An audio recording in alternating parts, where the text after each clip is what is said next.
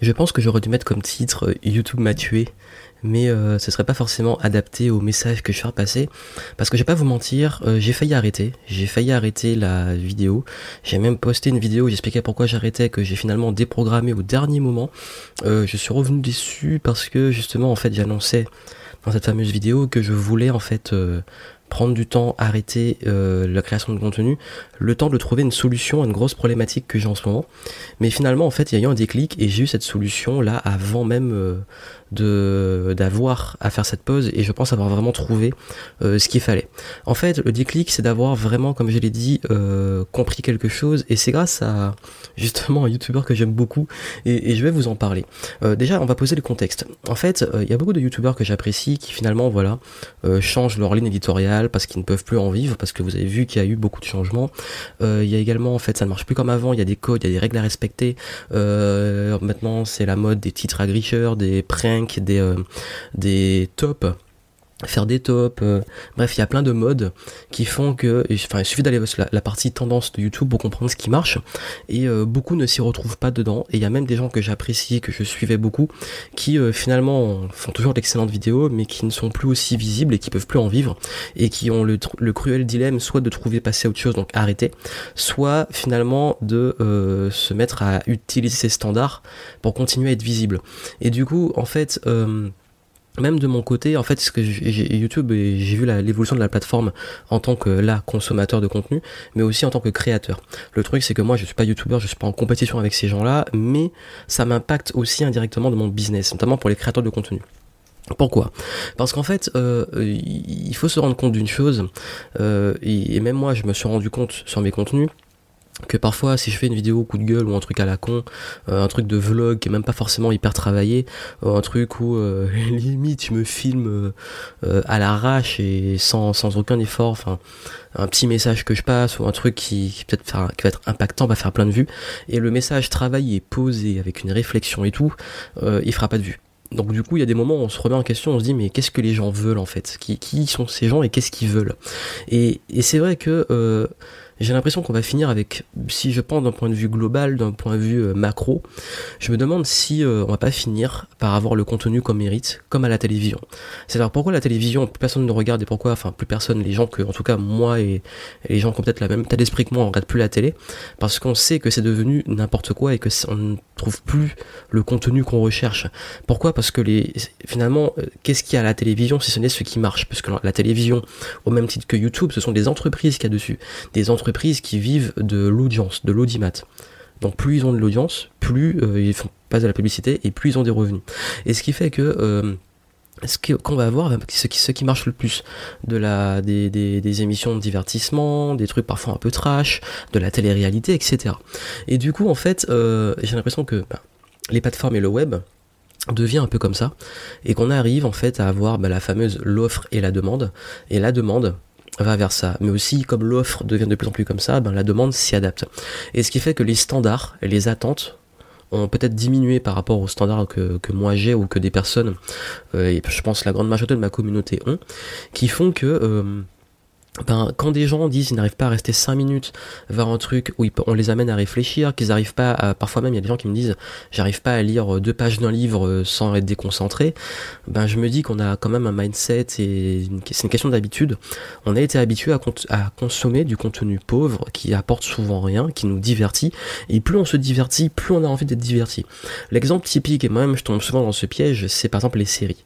Euh, sur Netflix, si on lance une série et qu'on accroche, on devient accro. Et on est accro au divertissement, on a envie de toujours continuer. Et pareil, les périodes de ma vie où je me suis le plus diverti, même maintenant, hein, si je me mets à, à, jouer plus souvent aux jeux vidéo, à regarder plus souvent des séries, à faire des trucs comme ça, j'ai de plus en plus envie de consommer ça. Ce qui fait qu'on crée cette habitude. Et pareil, dans l'autre sens, si on s'habitue à être curieux, à acheter des livres, à lire, etc., de plus en plus on a envie. Et le cerveau il fonctionne comme ça, comme pour l'alimentation. Plus vous mangez un truc, par exemple du sucre, des trucs un petit peu addictifs comme ça, plus vous en demandez et plus vous en avez besoin. Et et je trouve ça dommage que finalement le besoin soit dans la diminution des standards. Et je vais donner un exemple très typique. Euh, L'exemple, par exemple, il y a la musique, il y a le cinéma, j'en ai parlé dans un gros podcast assez long. Euh, et je vais donner un exemple plus spécifique. Moi, il y a un style de musique que j'adore, qui est le hip-hop, le rap et le hip-hop. Et j'ai grandi en écoutant voilà du Nas, euh, des instrus, le Dr Dre, euh, le Wu-Tang Clan, euh, donc Method Man, les Redman, les Fugees, donc avec Lauren Hill, Wyclef Jean, Tupac, bref, je pense que j'ai quand même grandi avec l'âge d'or du hip-hop, donc années 80-90, et ce qui fait que quand je vois la proposition actuelle, je me retrouve pas toujours. Et pourtant, je suis très bon public. C'est-à-dire, je suis pas difficile. Il y a toujours le combat entre old school et new school.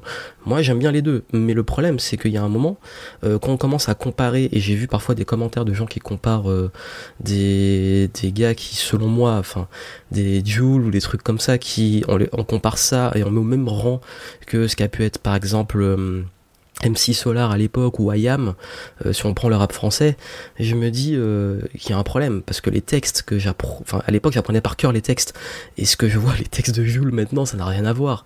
Et bon ok que les gens ont envie de se divertir, écouter un truc et se prennent pas la tête, c'est marrant deux secondes, mais à un moment on peut pas comparer ce qui est pas comparable. C'est comme euh, comparer Michael Jackson, il y en a beaucoup qui le font à The Weeknd. The Weeknd qui fait des maintenant qui travaille, enfin qui fait des trucs avec Daft Punk que j'aime bien en plus Daft Punk, mais il y a des gens qui comparent ça juste parce que un petit peu un style au niveau des instrus, un peu de ce qu'il faisait à l'époque. Compare ça à Michael Jackson, euh, ça n'a rien à voir. La complexité, le niveau d'excellence dans Michael Jackson comparé à un, gars qui fait du R&B, bon, il est pas mauvais, mais de là à comparer ça, c'est là qu'on voit en fait finalement le niveau d'exigence et les standards actuels qui ont vraiment beaucoup baissé. Et, et de plus le temps passe, plus je m'y retrouve pas dans ça. Et moi, en tant que créateur, j'ai pas envie de tomber et de faire ce qui marche parce que ça marche, comme par exemple et j'ai vu ça, des rappeurs qui ont beaucoup de talent et qui font ce qui marche pour pouvoir continuer à survivre. Et pour moi, en fait, il n'y a rien de plus insultant à un talent et à ça que ce contenu. Et, justement, je, arrive par rapport au déclic qui est venu de John Rachid, qui est un, qui YouTuber, et qui a fait d'ailleurs justement des... Euh, John Rachid qui fait justement des, des trucs sur le rap. Euh, j'ai mal au rap, c'est comme ça que je l'ai connu, j'ai mal au rap ou j'ai pas mal au rap, où il parle de... il critique et il met en avant des, des rappeurs. Et justement, il a, une, il avait parlé dans une vidéo d'un truc qui m'a un petit peu débloqué sur ça, et qui est très pertinent. J'ai beaucoup aimé, c'est une vidéo très récente, et c'est arrivé cette semaine, au moment où je fais ce podcast, et ça m'a permis de comprendre un peu où était... Enfin, de me remettre en question. Euh, parce qu'en fait, euh, ce qui se passe, et j'y arrive, je vous explique, euh, quand vous créez du contenu, comme je le fais, développement personnel, business, etc., c'est vraiment déjà assez niché. Et en plus, moi, avec l'orientation et ce que j'ai envie de faire, je suis encore plus niché que ceux qui sont dans mon domaine et mes concurrents qui font peut-être du plus grand public. C'est pas un reproche, je dis juste qu'en termes de positionnement. Ce qui fait que c'est comme si et pourquoi j'ai donné l'exemple du rap?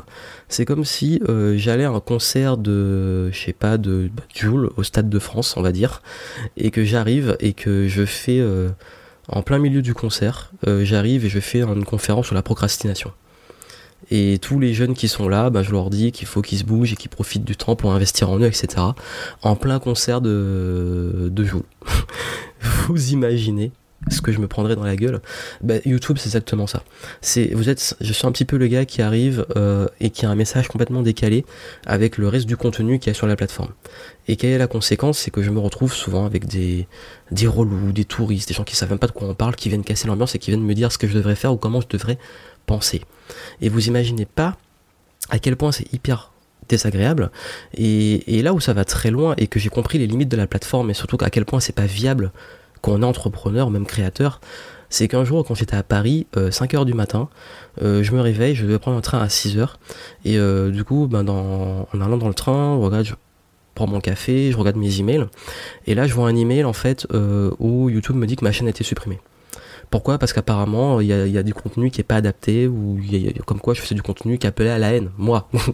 et du coup, j'ai halluciné. Donc je me demande si c'est pas des peut-être des haters ou des gens justement des, des relous comme ça qui ont dénoncé, qui ont fait ça, et il y a aucune vérification rien. Ils m'ont striké comme ça ma chaîne, plus de chaîne. Du jour au lendemain, 700 euh, vidéos qui disparaissent avec toute l'audience qu'il y a derrière et tout. Et là, je me suis dit ouais, euh, j'ai pas vraiment paniqué, je me suis dit vraiment ça fait chier en fait. Et je me suis dit en fait tout peut s'arrêter comme ça du jour au lendemain parce que ça, me appartient même plus. YouTube c'est une entreprise, euh, si elle veut te détruire, elle te détruit.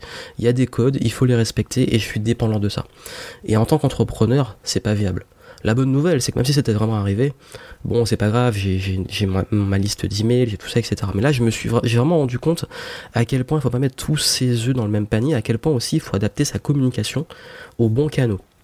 Et en fait, ce qui s'est passé, c'est que je me suis dit, bon, si je veux vraiment euh, continuer sur le long terme, j'ai envoyé un email, j'ai fait ce qu'il fallait, ça a été réglé.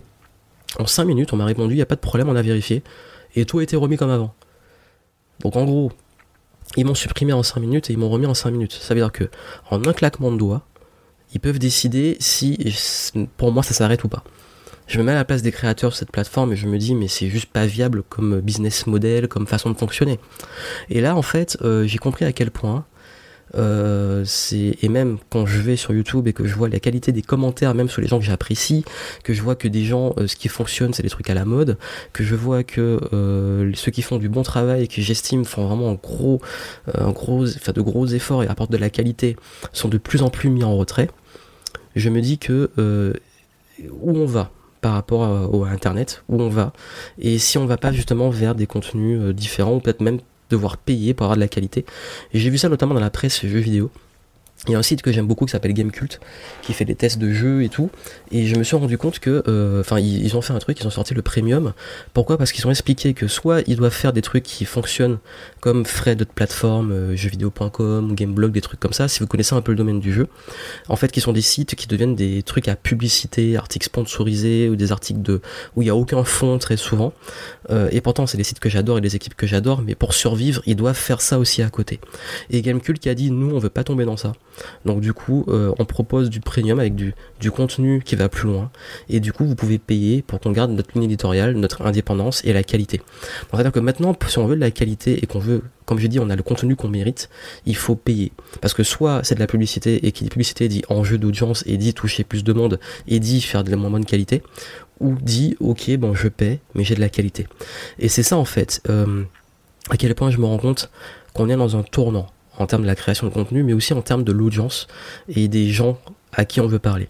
Et comme je venais justement du déclic, euh, je me suis rendu compte que YouTube commençait à me casser les pieds dans le sens où j'en avais marre de me faire cracher à la gueule, de me prendre des insultes de gamins, de gens euh, qui euh, débarquaient d'une vidéo de Call of Duty, de Jules ou de leur youtubeuse beauté préférée qui, qui se plaint dans sa chambre, pour, qui fait son dernier drama ou qui raconte son dernier 36-15 My Life je me dis mais j'ai rien à voir avec ces gens-là et je suis en compétition avec eux et leur audience aussi tombe sur moi.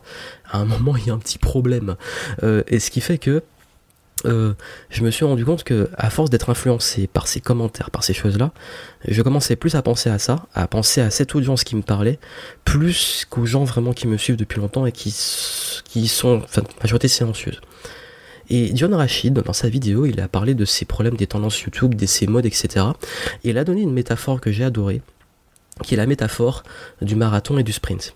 Il a dit que lui et d'autres, ils sont en marathon, ils sont sur la plateforme depuis plus de 10 ans, euh, et comme moi, comme j'ai commencé sur le web, je suis dans un marathon, et à côté, il y a des gens qui sprintent, qui dépassent et tout, qui suivent les modes, les tendances, qui ont des succès éclairs, qui, disparaissent après du jour au lendemain, comme la télé-réalité, des gens qui, qui sont hyper célèbres et du jour au lendemain on les oublie, euh, et il y a ceux qui durent dans la durée.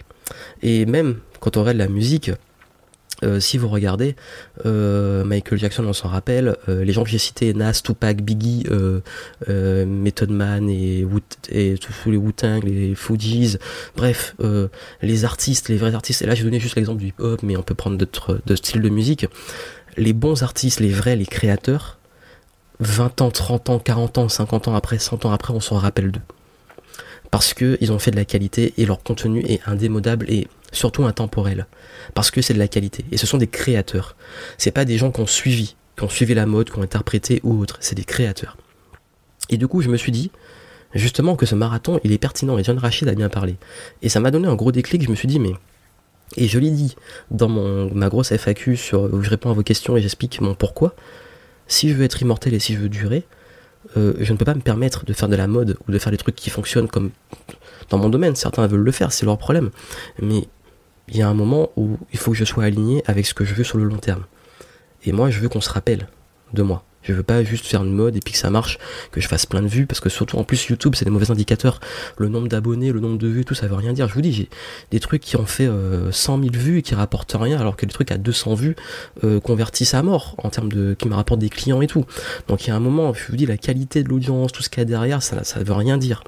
Et je me suis dit, ouais, en fait, John Rachid, il a raison, c'est que là, je suis en train de, de, vouloir, en fait, me demander est-ce que je vais sprinter, en train de m'essouffler, de pas avoir un rythme régulier, justement parce que je suis influencé. Et j'ai vu dans tout mon parcours depuis 2008-2009 des gens qui ont décollé très vite, mais qui se sont crachés après, des gens qui ont, qui, qui ont été très lentement après, ça a été exponentiel, des gens qui sont encore là, des gens qui sont plus là, qui ont abandonné. Mais je suis encore là. Et d'autres qui me suivent, on est encore là. Et, et ceux qui durent, c'est justement ceux qui ont compris qu'ils sont pas dépendants de ces plateformes ni de, ces audiences, mais ils savent quoi qu'il arrive s'adapter. J'ai été sur des blogs, ensuite été sur YouTube, j'étais sur Facebook, euh, je ne sais pas où je serai après, je pense que peut-être que les podcasts ou les formats plus longs, les formats payants, c'est pour ça que j'ai créé mon groupe privé et mon club, c'est peut-être là où on se dirige maintenant. Ce qui veut dire que on doit s'adapter on va pas mettre tous les ans dans le même panier, on doit s'adapter, on va avoir de plus en plus, et je pense qu'on arrive euh, à un tournant aussi chez les infopreneurs, les créateurs de contenu, donc ceux qui vivent de leur contenu, et si c'est votre cas ou que vous voulez devenir un créateur, faites attention à ce tournant. Ce tournant, c'est que je pense qu'on redevient de plus en plus vers du contenu propriétaire. Ça veut dire quoi du contenu propriétaire? C'est qu'on n'est plus sur des plateformes comme YouTube ou des trucs externes, mais on revient sur nos plateformes à nous, pour garder le contrôle dessus parce qu'on sait que ces plateformes ont des enjeux, sont des entreprises et que notre contenu, si on, doit revenir en fait à soit les utiliser juste d'un point de vue marketing, on les hack mais on n'attend pas dessus, ou alors comme des sources de trafic, ou alors on, redevient propriétaire. Et je pense que ça va être le tournant.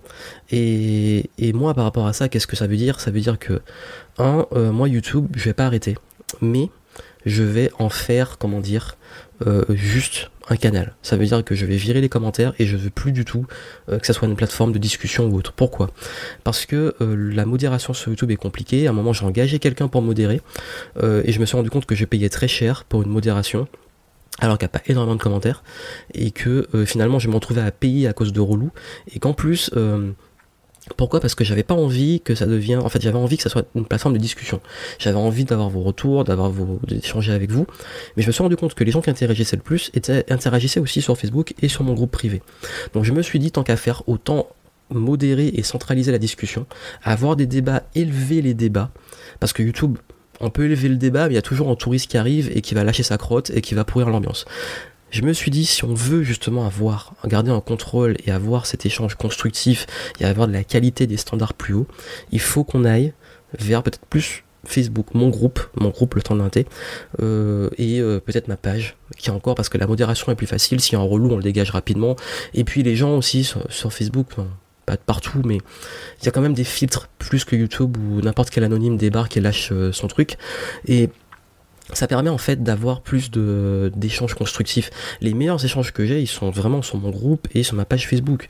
Et c'est rare que j'ai des échanges constructifs. C'est tellement rare et je me suis dit à un moment, la lotte Pareto 80-20, ben si tu vois que YouTube t'apporte que de la mauvaise humeur parce que tu, tapes des commentaires à la con, qu'en plus ça te fait perdre de l'argent parce que tu dois modérer, qu'en plus euh, ça te fait perdre ton orientation, ton alignement parce que tu te mets à réagir à des gens qui sont pas forcément ton audience. Encore une fois, n'oubliez pas le mec qui fait sa conférence en plein milieu d'un concert de, de rap euh, New Age. Euh, ben à un moment il faut se il faut être cohérent. Et ma cohérence, c'est que je vais supprimer définitivement les commentaires sur YouTube, de 1. De 2, je vais proposer des formats peut-être un peu plus longs. Voilà, ben à un moment, ben, si les gens ont du mal à se concentrer et qu'il y a une audience qui est comme ça, ben, tant pis. Ben, vous, comme ça, on fait au moins un filtre. J'essaie de plaire à tout le monde. Euh, format peut-être différent. Je ferai peut-être des vlogs et tout, mais pas des vlogs euh, en mode, vous savez, j'arrive pas à faire un truc qui n'apporte rien. Je peux pas. C'est hors, c'est hors de mes, c'est hors de moi. Et s'il n'y a pas une réflexion, même juste une idée, dans, même dans un truc voyage, euh, ça me sert à rien. Euh, et même si je raconte pas un truc où il n'y a pas un, aspect historique d'un lieu que je vous fais visiter, je peux pas juste faire un blog où je raconte ma life. Donc du coup, euh, je ferai peut-être des vlogs, mais il n'y aura pas les commentaires. Et je pense que les vidéos aussi sur YouTube seront publiées sur Facebook et je vais développer deux canaux qui sont plus Facebook, qui marchent très bien maintenant, et, euh, éventuellement les podcasts. Euh, vous pouvez écouter mes podcasts sur Apple Podcast et sur SoundCloud. certaines vidéos seront, par exemple ces formats-là, je peux les mettre sur YouTube et en podcast, comme ça vous avez les deux formats. Et, et du coup, la discussion, si vous voulez discuter, échanger, venez sur la page Facebook et vous pouvez commenter et tout, il n'y a pas de souci. Par contre, euh, c'est bon, YouTube, là j'ai assez donné, j'ai plus envie de perdre mon temps, j'ai réfléchi, ça fait plusieurs mois que je sens qu'il y a un problème et que je réfléchis à la solution, j'ai pas trouvé d'autre solution. Et puis je me rappelle, c'est vrai, il a dit, le marathon ou le sprint. Moi, je veux faire un marathon. Et la meilleure, en fait, il y a l'histoire euh, que j'aime bien raconter, l'histoire des grenouilles. Euh, bon, j'ai pas envie, j'ai la flemme de faire du storytelling. En fait, l'idée, c'est que c'est des grenouilles qui font une course, chacune, chacune abandonne, et euh, celle qui arrive à la fin, on se rend compte qu'en fait, c'est parce qu'elle était sourde. Et c'est qu'elle écoutait pas les critiques, les découragements de la foule qui disaient qu'elles allaient jamais arriver. Alors que les autres qui couraient avec elle entendaient, et du coup, ils ont abandonné. Et moi, je suis dans cette phase-là. Et cette phase-là, je l'ai eue il y a quelques années de ça, quand j'ai annoncé que je supprimais les commentaires sur mon blog. Donc vous avez vu, en fait, l'histoire se répète et les plateformes évoluent. Et à l'époque, j'avais expliqué, bon, j'arrête les commentaires sur mon blog. Et du coup, j'ai arrêté. Et, euh, et, ça m'a permis de décoller. Parce que j'avais eu ces mêmes, ces mêmes états d'esprit, ces mêmes problématiques. Et maintenant, ça arrivait sur YouTube. Ça se trouve, ça va arriver sur Facebook, etc. Et je vais de plus en plus aller vers des formats propriétaires parce que les podcasts, je sais que je les mets sur SoundCloud et Apple Podcasts mais j'ai aussi un serveur de secours avec Amazon, S3 et un autre flux RSS qui fait que si c'est supprimé, je peux toujours amener les gens vers autre chose. Pareil, vous savez, les adresses email, les gens commencent de plus en plus à se détacher de, des outils comme Aweber et tout parce qu'ils sentent justement que c'est en train de mourir. Bref, comme je vous l'ai dit, l'avenir de la création de contenu, pour moi, elle est clairement vers du format propriétaire et préparez-vous psychologiquement si vous voulez de la qualité à devoir payer. Je sais que c'est triste à dire, mais à un moment, on a ce qu'on mérite, et si on veut plus, il faut payer pour C'est dommage. C'est vraiment dommage. Moi, je dis que la connaissance, tout ça, enfin la majorité, je dirais pas que ce serait, être gratuit parce qu'il faut payer les gens qui l'apportent, il faut un business model, et, et ça a un coût. La connaissance, la, gestion, l'entretien même des bibliothèques, ça a un coût. Mais euh, c'est dommage qu'on en arrive à, euh, à avoir du divertissement, des trucs très bas de gamme qui soient très facile d'accès et que les trucs, les meilleurs trucs soient plus difficiles. Mais à un moment, je pense qu'il y a un stade, en tant que créateur, vous devez prendre, faire des choix vers qui vous voulez vous adresser, qu'est-ce que vous voulez faire, si vous voulez élever les choses ou vous rabaisser à ce qui marche juste parce que ça marche, ou est-ce que vous voulez euh, bah, justement aller plus haut, élever le débat et euh, faire de la qualité. Et pareil, euh, quand vous consommez du contenu, si vous voulez de la qualité, ben, je pense qu'il faut commencer à, à envisager d'autres canaux. Et YouTube, il y a des bonnes choses dessus, mais et pour les trouver, c'est compliqué parce que les tendances et tout ce qui fonctionne, c'est toujours le divertissement. Donc voilà, donc c'était ma réflexion du moment. On est à peu près à plus de 20 minutes. Euh, je voulais vous amener à réfléchir à ça. Je vous laisse euh, dessus et puis retrouvez-moi sur le groupe, sur ma page Facebook et sur les podcasts. Donc euh, tout est en description. Et si vous voulez, bah, comme je l'ai dit, commenter, venez sur Facebook et sur le groupe parce que maintenant c'est supprimé sur YouTube. Il n'y a pas de débat. Je sais qu'il y en a qui vont dire ouais mais non, mais non, gna, gna, Je m'en fous. Il y a pas de Franchement je vous dis là il n'y a plus de débat, c'est une décision que j'ai prise, c'est ma décision. Euh, si vous appréciez, il faut l'accepter comme ça. Euh, et si vous l'acceptez pas, ben tant pis, vous pouvez passer votre chemin, vous pouvez ne pas être content. Ça ne changera rien, c'est pas la peine de débattre. J'ai pas envie de débattre dessus, je répondrai même pas. Juste une parenthèse, parce que je sais qu'à la dernière fois que j'ai fait cette annonce, ça a été un débat sans fin où les gens n'ont pas compris que c'est ma décision et que c'est moi qui décide. Et c'est à vous de savoir où vous voulez suivre, qu'est-ce que vous voulez, si vous voulez me suivre et aller là où je vais vous emmener. Quoi qu'il arrive, comme je l'ai dit, soyez prêts à que ça puisse y avoir des changements, format, plateforme et tout prochainement. Et la meilleure façon d'être au courant, c'est sur le groupe. Et si un jour le groupe disparaît, ben, je vous enverrai toujours un email. Donc portez-vous bien, je vous souhaite, bah, comme j'ai dit, là, je vais peut-être passer sur des conseils un peu plus business, euh, entrepreneur, business, création de contenu justement. Et puis je vous retrouve très vite. Ciao